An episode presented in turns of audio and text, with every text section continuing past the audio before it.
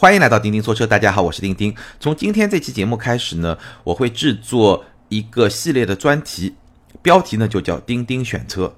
那事实上，咱们的节目中聊到跟选车有关的话题呢并不少，但是呢，在接受听友啊、网友啊关于选车的咨询过程中呢，我经常会遇到这样一个问题，常常有听友和网友会问，说钉钉啊，如果是你的话，在 A、B、C 这三款车中，你会选哪一款？哎，这个问题其实是特别有意思的，因为在回答选车的问题过程中，我经常强调一点，就是你除了要了解产品，要去了解车，还有很重要的一个方面，你要了解自己的需求，你最在乎的那几个点到底在哪儿？你最需要的那几个点到底在哪儿？你个人在选车过程中的偏好在哪里？只有更好的了解了需求之后，才能选到适合你的那款车。所以呢，我在回答说，哎，丁丁，如果是你，你会选哪款车？这个时候呢，我就会特别纠结，因为我的需求跟你的需求可能不一样，我的偏好跟你的偏好也有可能不一样，所以我选的那款车未必是适合你的那款车。所以这样的问题我回答起来呢，总会觉得特别的别扭，不知道该怎么回答。哎，但索性呢，咱们就专门来聊一聊，如果是我，我给定几个限定的条件，比如说价位区间啊，比如说这个车的基本的使用场景啊。在这些限定的条件下，如果是我，我会选择哪款车，或者说会考虑选择哪两三款车中间来选一款，所以呢，就有了我构思的这么一个跟选车有关的系列专题——钉钉选车。那既然叫钉钉选车呢，这个标准相对就会比较主观，所以呢，我会设定几个常见的价格区间，然后在这个价格区间里面，按照我个人的偏好，按照我自己选车的标准来给出一些推荐。可能是一款，可能是两款，可能也是三款，但不会特别的多。好，那今天呢，咱们进入这期专题的第一集，十到十五万人生的第一辆车可以怎么来选？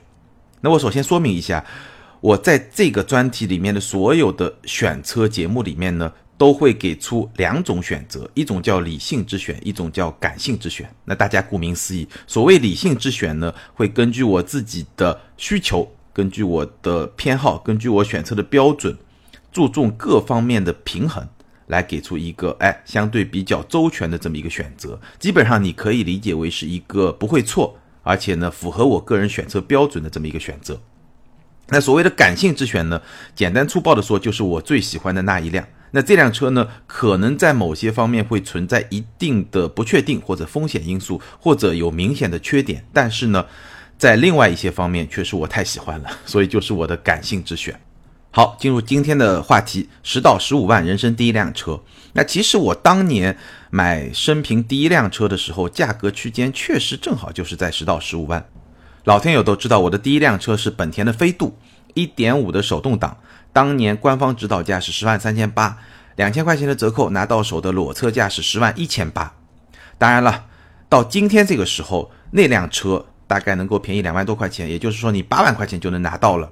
所以今天如果你有十到十五万的预算，你就不需要再去考虑一辆像飞度那样的 A 零级车，而是完全可以考虑一辆合资品牌的紧凑级车，也就是所谓的 A 级车。那么理性之选，我想了半天，如果今天给我这么一笔预算，让我去买生平的第一辆车，我会考虑哪几款车呢？从理性的角度出发，我可能会考虑下面三款车。第一款是大众高尔夫的 1.4T 的版本，当然 1.4T 也有高低功率版本，230是一百三十一马力，280是一百五十马力，但这两款动力应该说都是够用，尤其是高功率版本在够用之上，还会给你那么一点点比较充沛的感觉。那大众的高尔夫最大的特点就是各方面特别的平衡，几乎没有什么明显的短板。但也有听友可能会对双离合心有芥蒂，但是在主流品牌的所有双离合变速箱里面，在我看来，大众的 DSG 是最成熟的那一款。无论是从传动的效率、从反应的速度，还是说从整体传动的这种平顺性而言，我觉得都是相当成熟的一个表现。我是完全没有任何的排斥感的，我个人是没有排斥的。而且呢，二零一八款的高尔夫，它的一点四 T 侧型后悬是采用了多连杆的独立后悬，这也是一个比二零一七款有提升的地方。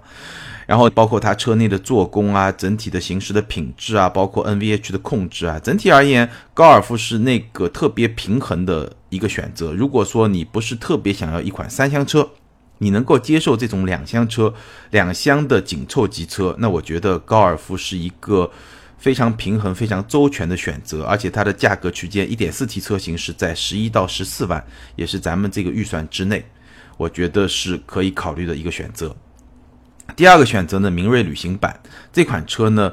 我在咱们的第一百二十八期节目里面特别的聊过，这款车的最大的特点是它的实用性和性价比一个比较好的组合。本身旅行车嘛，对吧？它的空间、它的实用性就会占一定的优势。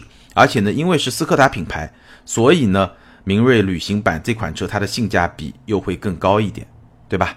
所以我觉得也是一个不错的选择。当然，对这款车感兴趣的朋友可以重点去听咱们第一百二十八期节目，那期节目里面重点讲过这款车，今天就不再展开了。我的理性之选名单上的第三款车呢，会是奥迪 A3 的入门版。如果你给我的预算是十五万，也就是在这个价格区间比较上限的那么一个地方，当然推荐 A3 或者说考虑选择 A3 的理由也非常的简单，十五万买一辆奥迪。这件事情对于我个人来说，确实是非常有吸引力的。A3 这款车，两厢、三厢都有，对吧？你可以看作是高尔夫的一个升级版，它的很多方面跟高尔夫是非常接近的，尤其是两厢版。但是呢，它的配置可能会稍微低一点，但是也没有低到那种你没有办法接受的状态。比如说，它还是有氙气大灯，对吧？而且它内饰的某些部分的质感和做工比大众高尔夫还要更好一点。当然，配置本身会稍微低一点，但是整体的动力也是一点四 T 加七档的双离合，然后行驶的品质，包括 NVH 的表现，整体的设计，对吧？奥迪不仅仅说品牌啊，它的设计感也会比高尔夫在我看来会更好一点，质感会更高一点，至少是这么一种状态。所以，如果预算到了十五万，我觉得奥迪 A3 对于我来说是一个比较有吸引力的那么一种选择。那大概在我的理性之选的名单上，就是这三辆车。三辆车里面，奥迪的品牌最好，但是价格也会更高一点，已经到了十五万这么一个上限。明锐旅行版呢，空间会最大。那高尔夫呢，是一个中间最平衡的一种状态。但有些听友可能会说啊，丁丁，你什么时候成了一个大众粉，对吧？三款车，斯柯达、大众、奥迪，而且是同一个动力系统，都是大众集团的。那你听了我的感性之选，你就会知道，哎，其实我也不算是一个大众粉丝了。那我们先来简单的解释一下，我为什么没有选思域，没有选卡罗拉、雷凌这几款日系非常有代表性的车。首先说思域吧，理性之选选思域，你觉得理性吗？因为思域这款车直到今天终端的折扣也非常的小，相比之下，从性价比的角度来说，不是一个特别好的选择。而且思域这款车卖到今天这种状态，包括它的车主形象，包括在整个。舆论环境里面的这种形象，我个人觉得不太匹配我自己的这么一种状态。而且呢，我一直对 CVT 变速箱不是特别的感冒，所以这些因素吧组合在一起，我没有把思域放到我的备选的清单里面。当然，我并不否认思域是一款相当不错的车。如果纯粹从产品来说的话，卡罗拉和雷凌呢也不错，而且性价比也相当的不错。尤其是如果说。你是一个对环保比较在意的人，对吧？你对油耗比较敏感的话，那卡罗拉和雷凌的双擎我也给很多身边的朋友推荐过。但是对我来说，一款十到十五万的人生第一辆车，对吧？我选第一辆车的时候还是比较年轻嘛。我觉得以我的性格和我对车辆的偏好来说，卡罗拉、雷凌这两辆丰田确实有点太白开水了。就它太像是一个纯粹的代步工具，一个让你开起来特别轻松的代步工具，但是它缺少一些能够打动我的因素，太平淡了，所以这两款车我不会选。好，接下来我们来说一说我的感性之选。我的感性之选第一辆车，名单上的第一款车是马自达的昂克赛拉2.0的两厢版。那这款车的裸车落地价是在十三到十四万，如果你选一点五的车型的话，大概是十到十三万。但是呢，我会选二点零，而且是两厢。那这个里面把我的几乎所有的偏好都已经放在这个里面了。首先，我们来说一下昂克赛拉这款车，我选择它的原因啊，第一个它长得好看，对吧？这个颜值还是很重要的。第二个，二点零的自吸发动机，自吸发动机的线性，就是它对你的。脚步动作，脚步给油的这个动作的反馈，这种线性是小排量的涡轮增压发动机比较难做到的，至少要到 2.0T 以上，甚至可以说要到 3.0T 才能够比较好的做到这种线性。就是大排量的涡轮机是能够做到这种线性，但小排量是做不到的。那 2.0T 算是一个中间状态，做得好的能够基本上比较接近这种状态。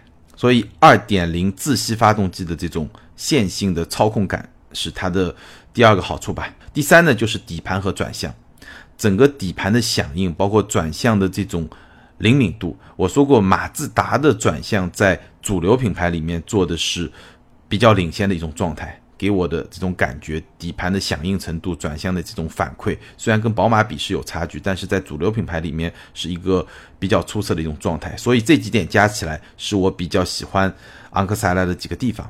当然，它也有它的槽点，比如说，为什么我把它放到这个感性之选，就是因为它确实有槽点。昂克赛拉的几个。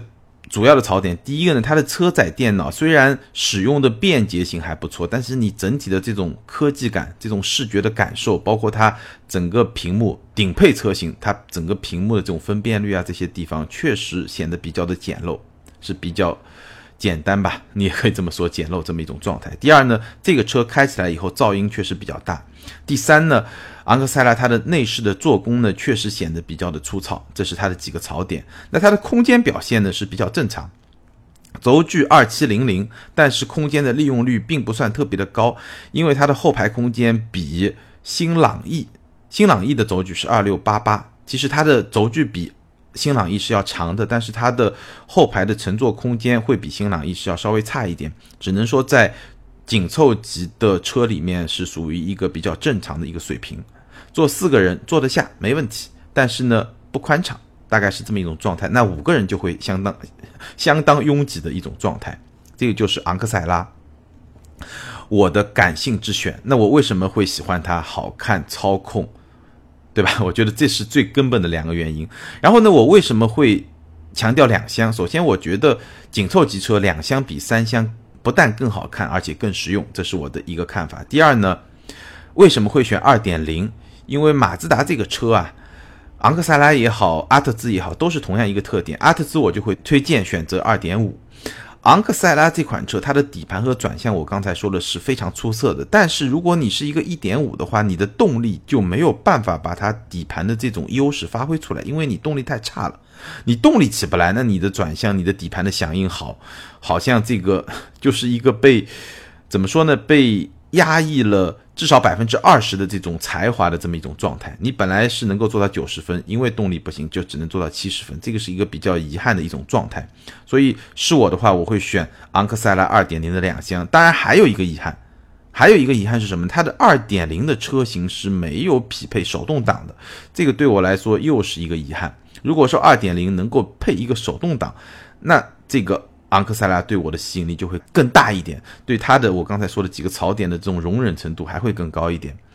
当然了，如果是给身边的朋友推荐车型的时候呢，可能状况又会不太一样，因为我知道买昂克赛拉绝大绝大部分都是买1.5的，很少买2.0的，因为2.0这个十三到十四万这个价格，对于选择人生第一辆车预算比较有限。虽然我们今天说的是十到十五万，但是很多听友可能就是十到十二万。这个是比较多的，那对于这些听友而言呢，其实二点零的排量的昂克赛拉卖的这个量远远是不如一点五的。那如果说一定要选一点五的，那我就强烈推荐一定要选一点五的手动挡。那这个地方呢又有一个遗憾，为什么呢？两厢和三厢都有一点五的手动，但是两厢版本的一点五手动只有舒适版，这个是配置比较低的。那如果要选一点五的手动，我个人会。比较倾向于1.5的手动豪华三厢，十一万多，因为是豪华版嘛，配置不低，而且呢，1.5本身动力比较差，手动挡它对动力的发挥会更有优势一点，因为自动变速箱嘛，它的传动效率的问题，动力至少要打个八折吧，对吧？或者八五折，那手动挡的话，它这个动力的传递会更好一点，所以我会比较倾向于选2.0的两厢自动挡。那如果说预算比较有限的，一点五手动豪华三厢也是可以考虑的一个选项。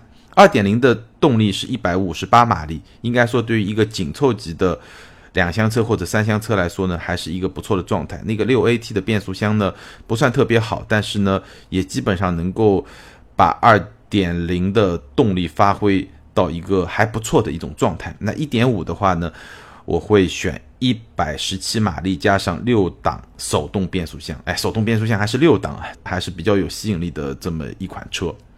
这是我的感性之选的第一款车，马自达昂克赛拉的二点零的两厢。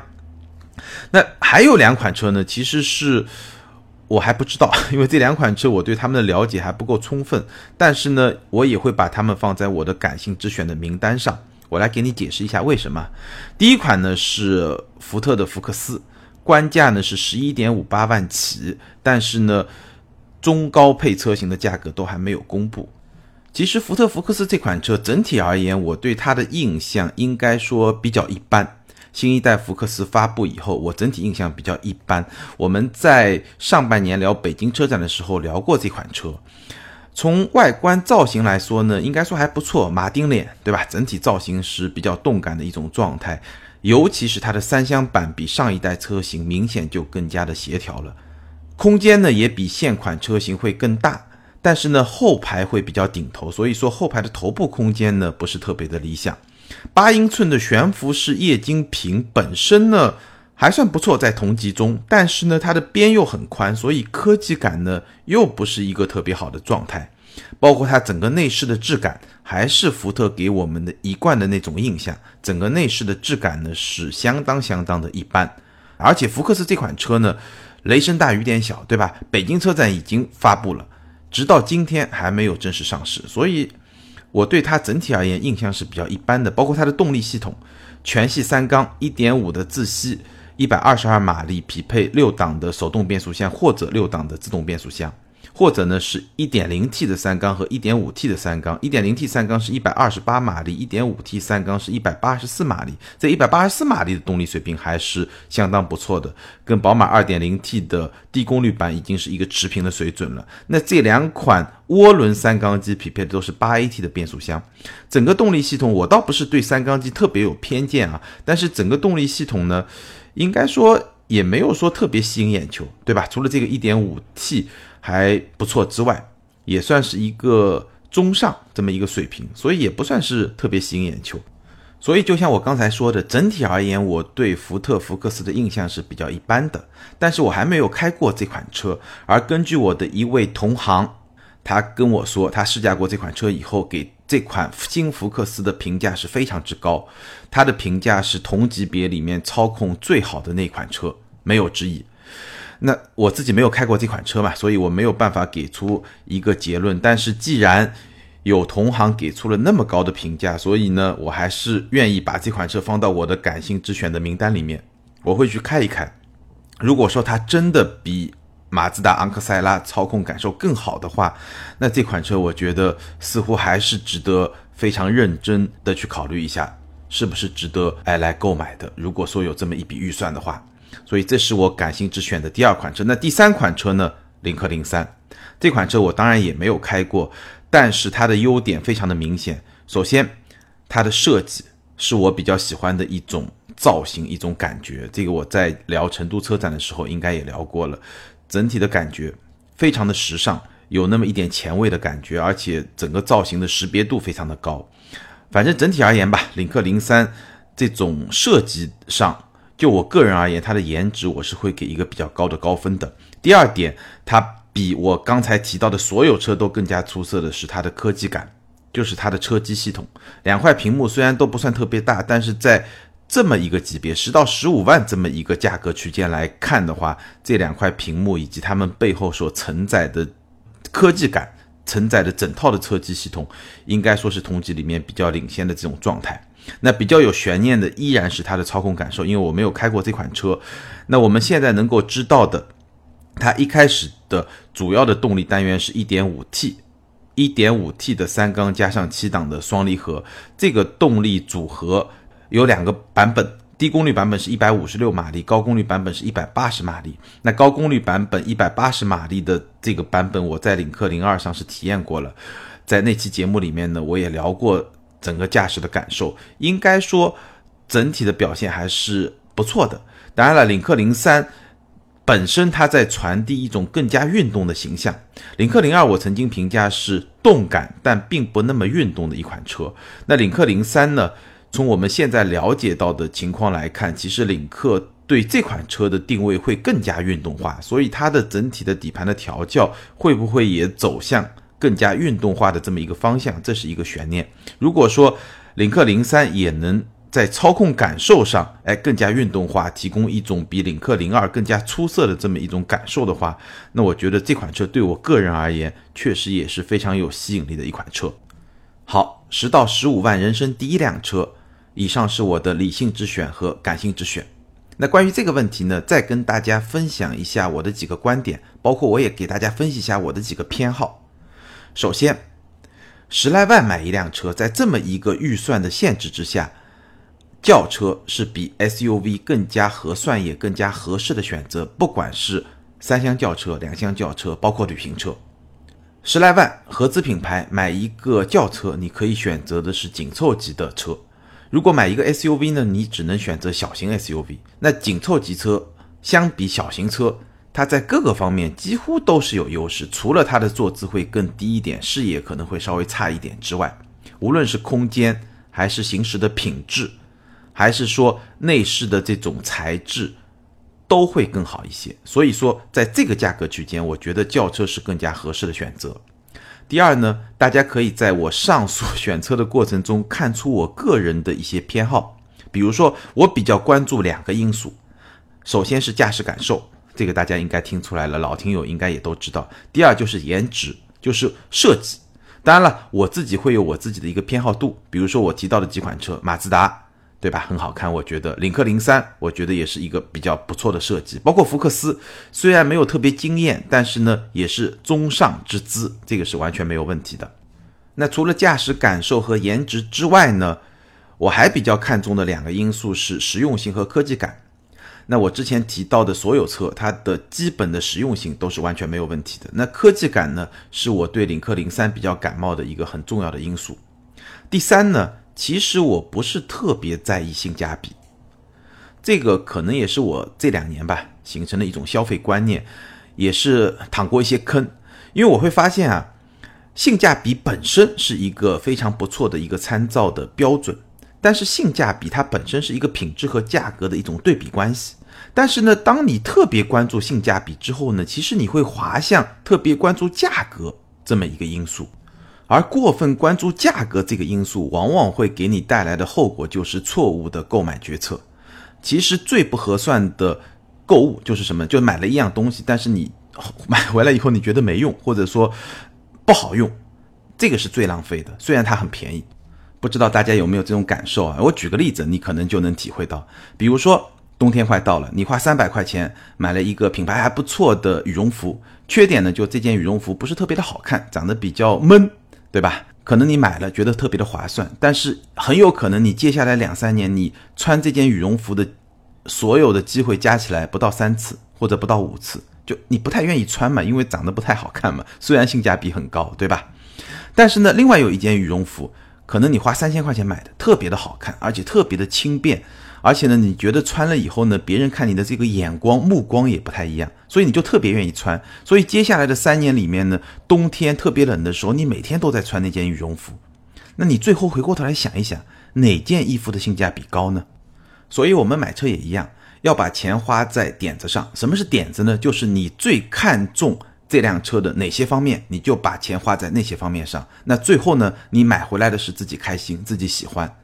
反过来，如果过分在意性价比，过分在意某些不必要的配置，哎，自己喜欢的那些东西呢，又不舍得花钱，最终买回来这个车，你会发现很多配置根本就用不上，你就容易后悔。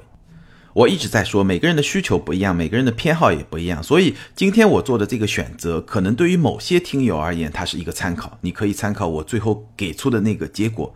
但是对于另外一部分听友而言，可能你的需求、你的偏好跟我就不一样，所以你是没有办法去参考我给出的最后那么一个结果的。但是呢，我希望我聊的这么一个思路、思考问题的这么一种方式，能够对你选车呢有所启发。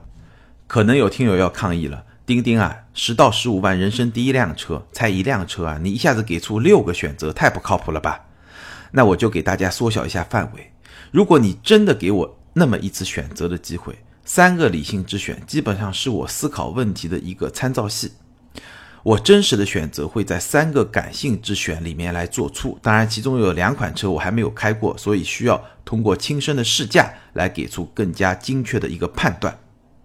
当然了，这个背后有两个原因。第一个呢，这三个感性之选在今天的这么一个语境里面，这么一个选择题里面，它并不是那种特别极端、特别不着边际、特别不理性的选择，它本身也兼顾到了相当程度的理性。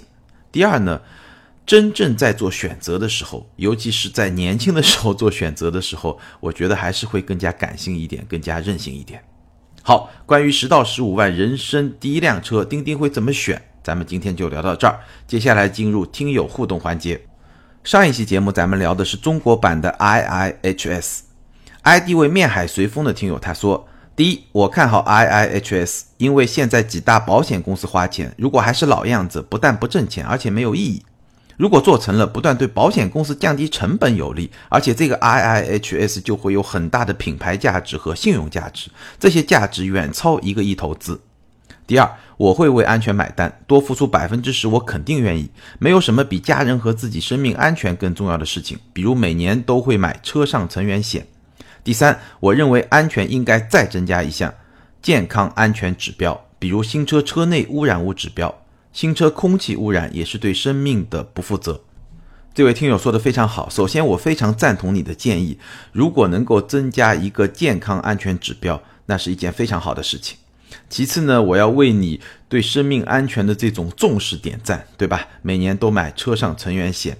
最后呢，关于 IIHS，我也希望它能够做好。那你说你看好我呢？是一个相对比较谨慎的看好的一个态度。当然，我们的愿望都是希望它能够做好。IDV 听到最后的铁粉他说：第一，不看好，凡是涉及利益的，最后都很难做到公正。不认为多一个参考总不是坏事。现在的环境不缺参考，缺的是权威。第二，宝马辅助安全未搭载是什么情况？是不是未搭载比 P 就是 Poor 还要差？第三，我想换一个比较方法，不是要掏钱买安全配置，而是同样的价格，头部气囊和全液晶仪表或者倒车影像 LED 大灯比，你会选哪个？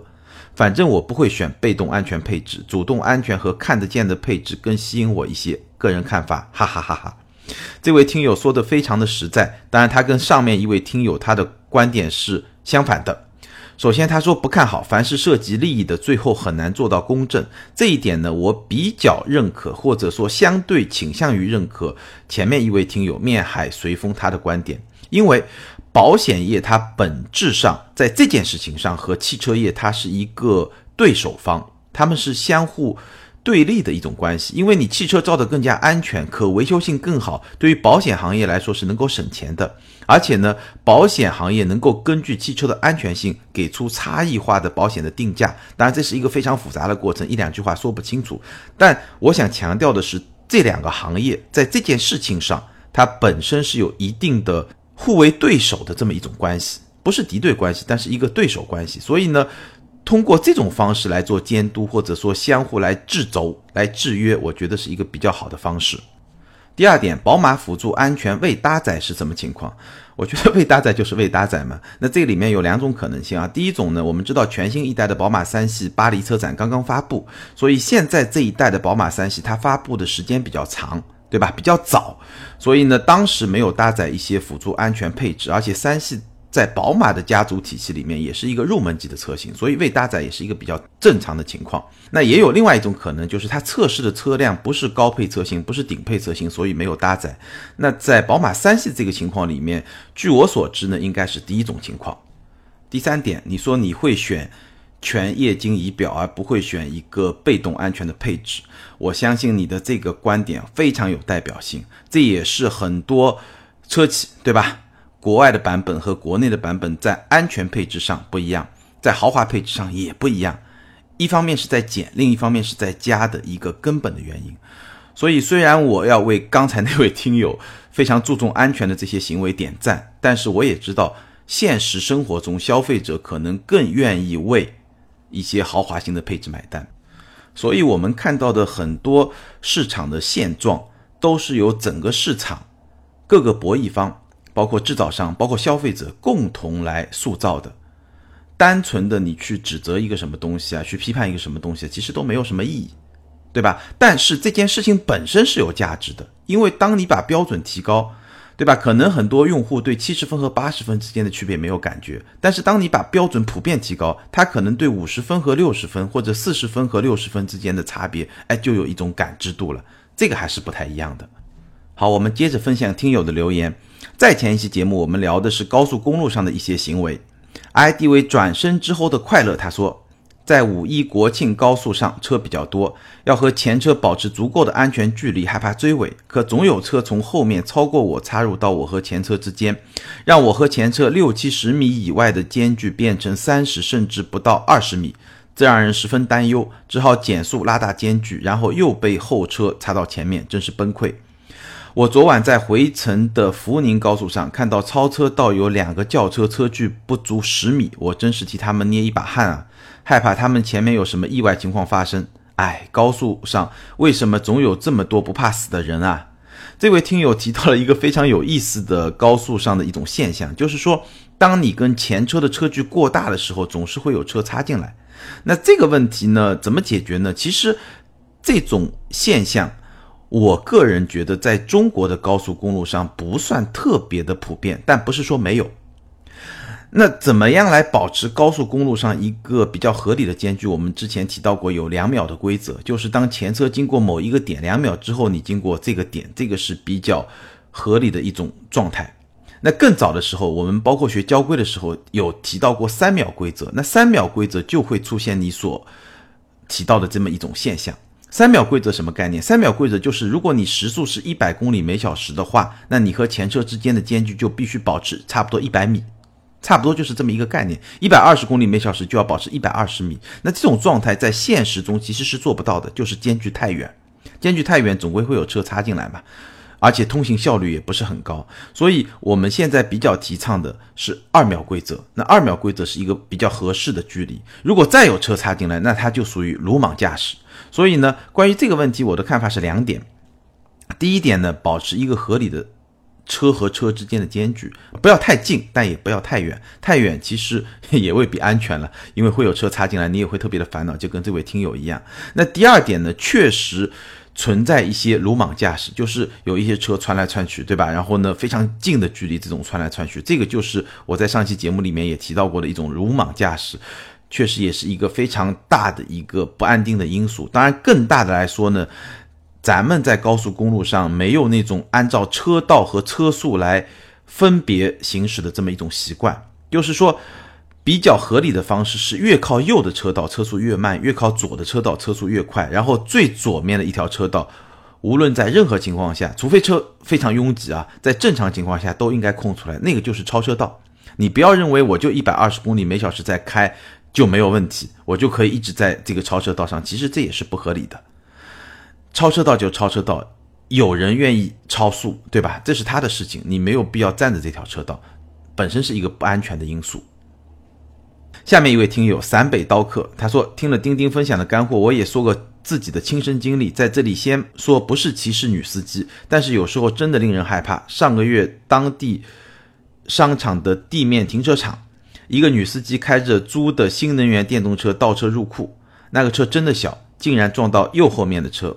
我站在前面提醒他，没想到他的车立马向前冲，当时要不是躲得快，真的被他抵到墙上。我猜他是紧张乱了分寸，提醒大家啊别站在车正前面。还有一个我最讨厌的就是，无论是在高速或者在市区开车看手机的，不仅是对自己生命不负责任，更是对别人生命的漠视。这位听友提到两个现象，真的也挺有代表性的。第一个就是，我记得在知乎上有一个问题，就是说会开车的人和不会开车的人有什么差别？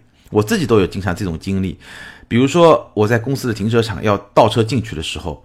经常会有很多行人，他已经看见你在倒车了，然后他就若无其事从你车屁股后面走。其实这种行为是非常不安全的，也是对自己生命安全特别不负责任。因为你不知道在车里面的那个人他是不是一个特别经验丰富、特别靠谱的一个司机，对吧？人家在倒车，你非得往人家车后面走，很不靠谱吧，对吧？当然这个是从行人的一面，那从司机的一面呢，确实也要提高自己的这种素养。当然这个涉及到更深层次的问题，包括咱们的驾照管理啊、考驾照啊，对吧？这些问题。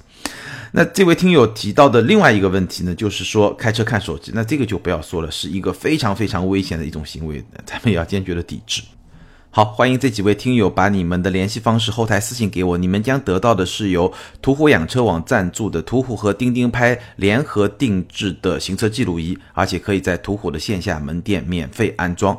那关于今天咱们聊的十到十五万人生第一辆车怎么选这个话题呢？欢迎大家踊跃的在下方的评论区留言，说出你自己的看法、你自己的选择以及你做出这个选择的逻辑，你是怎么思考的？来和更多的听友和钉钉共同的分享。好，更多精彩内容，欢迎关注我们的微信订阅号“钉钉说车”，你也可以通过新浪微博钉钉说车钉钉来跟我进行互动。今天咱们就聊到这儿，下周接着聊，拜拜。